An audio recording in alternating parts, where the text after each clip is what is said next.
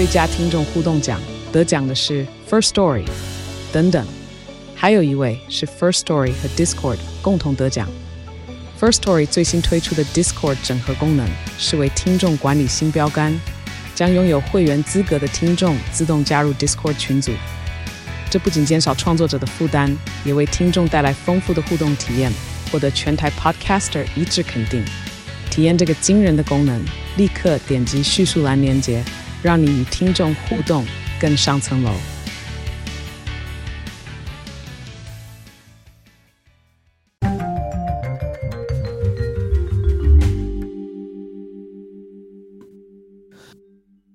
Hello，大家好，欢迎回到世界忙什么的 World in Five Minutes，我是节目的主持人 Morris。我们今天要来聊到的这则新闻呢，是关于。咖啡为什么会讲到咖啡呢？我不知道听众当中有多少会喝咖啡啦。那其实咖啡是一个已经流传在世界上非常久的这个一个饮品了嘛。那它在世界各地都有这个产出不同的这个咖啡豆，那也有不同的烘焙跟这个调理方法。像是美式啊、拿铁啊等等的，那每个人会因人喜好不同，大家喜欢喝的也不一样嘛。但是这不是今天要讨论的重点，我们今天来讨论的是，就是说关于胶囊咖啡的这个问题。那我相信大家如果有在关注的，就会知道说。包括 Nespresso，包括呃各个不同品牌的这些胶囊咖啡 K Cup 等等的，其实在过去都有引起很多环保专家的抗议跟这个反对，因为它并不是那么的。呃，永续也不是那么的环保，甚至它可能会制造出很多的这个环保问题、环境问题。尤其是最传统的那种 Nespresso 的这个胶囊，它是使用塑胶跟铝一起去做的。它为了要维持它那个高热度冲压的那个效果。那虽然现在新的有很多胶囊是改成用纯塑胶去做，所以就是更好回收，但是呢，那还是非常大量的塑胶一直被在制造出来。那那些大量的塑胶回收之后，又不一定能达成原本那么高的效率，而那些都是算是一次性使用，所以其实造成的这个庞大的浪费跟耗材是非常大的。那更不用说到像这些是塑胶跟铝 （aluminum） 跟 plastic。合在一起的这些胶囊，它更是会造成环境的问题。为什么呢？因为它要回收的这个过程就没有这么简单。第一个，我们就先想最简单的，我们不要讲到那个呃回收厂收去回收那个部分，我们先讲垃圾分类的这个部分。那我不知道大家有没有看过旧的这种 Nespresso 的这个胶囊，那这些比较传统或者是比较。单价高一点的这种咖啡胶囊，它是包括塑胶跟 aluminum。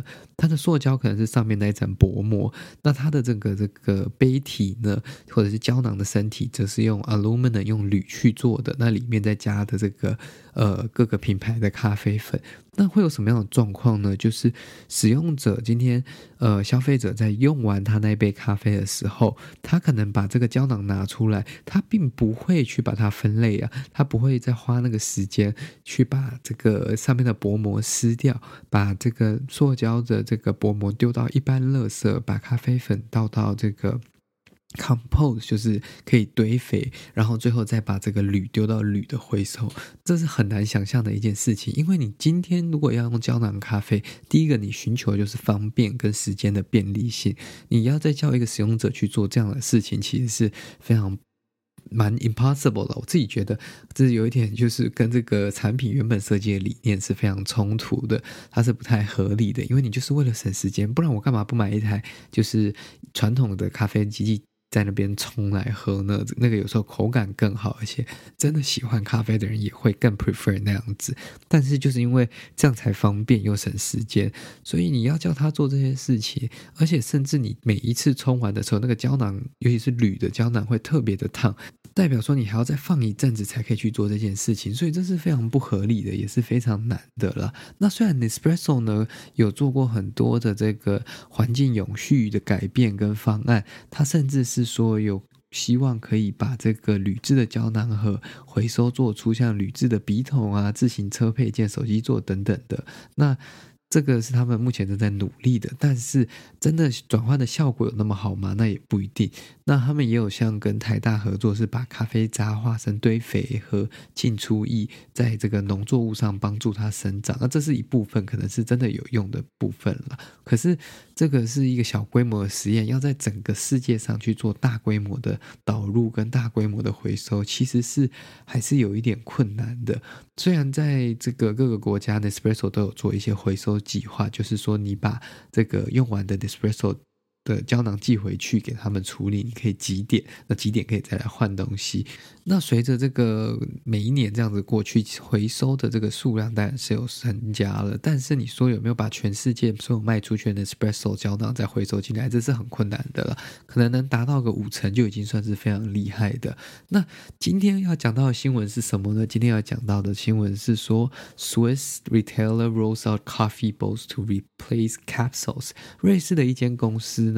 他们杠上了雀巢的咖啡胶囊，他们认为这是一个无底洞，是一个浪费环境资源，一而且一点都不永续的方式，所以他们推出了一个叫做咖啡球的产品。那咖啡球的这个产品是要用一个叫做制作咖啡球的机器做出来的啦。那这个是一个专门的产品。那这个球呢，基本上他们是想要来就是 replace，想要取代世界上。每年造出千吨热色的这个胶囊咖啡的这些产品嘛，那这个球形胶囊呢，其实就是在咖啡外面把它呃压紧之后，在外面包一个以海草为基底制作的薄膜，那它基本上它是会直接溶解掉的。为什么它会直接溶解掉呢？因为它有这样子可溶性，而且它没有味道。那它基本上就是你冲咖啡的时候，它就会直接融进去那个咖啡里面，所以非常的方便，而且不会再产生多余的这个垃圾。那它在销售跟包装上面也更简单，相对于传统的这些胶囊。那他们是希望目前呢，在今年就是可能在下半年，可以将这台机器跟产品在瑞士和法国推出。那明年他们就要打入德国啊等等的欧洲市场。那在 Downer Road 他们当然是。希望可以把这个东西扩散起来。毕竟，如果只集中在原始那些国家，那它效果不会那么的大，也不会那么大的改变嘛。那做出的这个胶囊呢，基本上，呃，八到十个胶囊。大概只要五块美元的成本，那跟一般八到十个胶囊就要十块美元的这个高价差很多。那这些做出来的咖啡球可以在室温或者是冰箱储存三个月，甚至是打开包装当中也可以，所以是非常永续，也非常好用，也会避免浪费。那这个产品最大的问题就是什么？会有机器的浪费，因为原本这么多消费者使用 Nespresso 啊，使用呃 K Cup 啊等等这些品牌的机器，你现在要配合。这个新的咖啡球其实就要一个新的机器，使用者就要自己去更换。那当然这是一个成本，那同时间也是一个多的机器的要丢弃掉或者是浪费，所以这个就是一个呃 opportunity cost 啊。虽然同时间是为了要节省这个制造出来的这个胶囊，但是你又要去购买一台新的机器。那新的机器呢，其实就是像呃这个咖啡球，把它从一个远远的地方这样投进去，有点像是。那种弹珠把它放进去的感觉啦，大家如果搜寻咖啡 B 咖啡 B，就可以在 Google 上找到它的这个目前 prototype 或者是它目前产品设计的图片，是蛮有趣的一个产品啦。好了，那今天的这则新闻就到这边结束啦。如果你知道有喜欢喝咖啡的朋友，或者是有在考虑买胶囊咖啡机的朋友，或者是每天都要喝胶囊咖啡的朋友，欢迎你将这则新闻分享给他，或许你会帮他节省购买下一台新机器的费用，或者是帮这个环境节省一点胶囊。谢谢各位，那我们就下次再见喽，拜拜。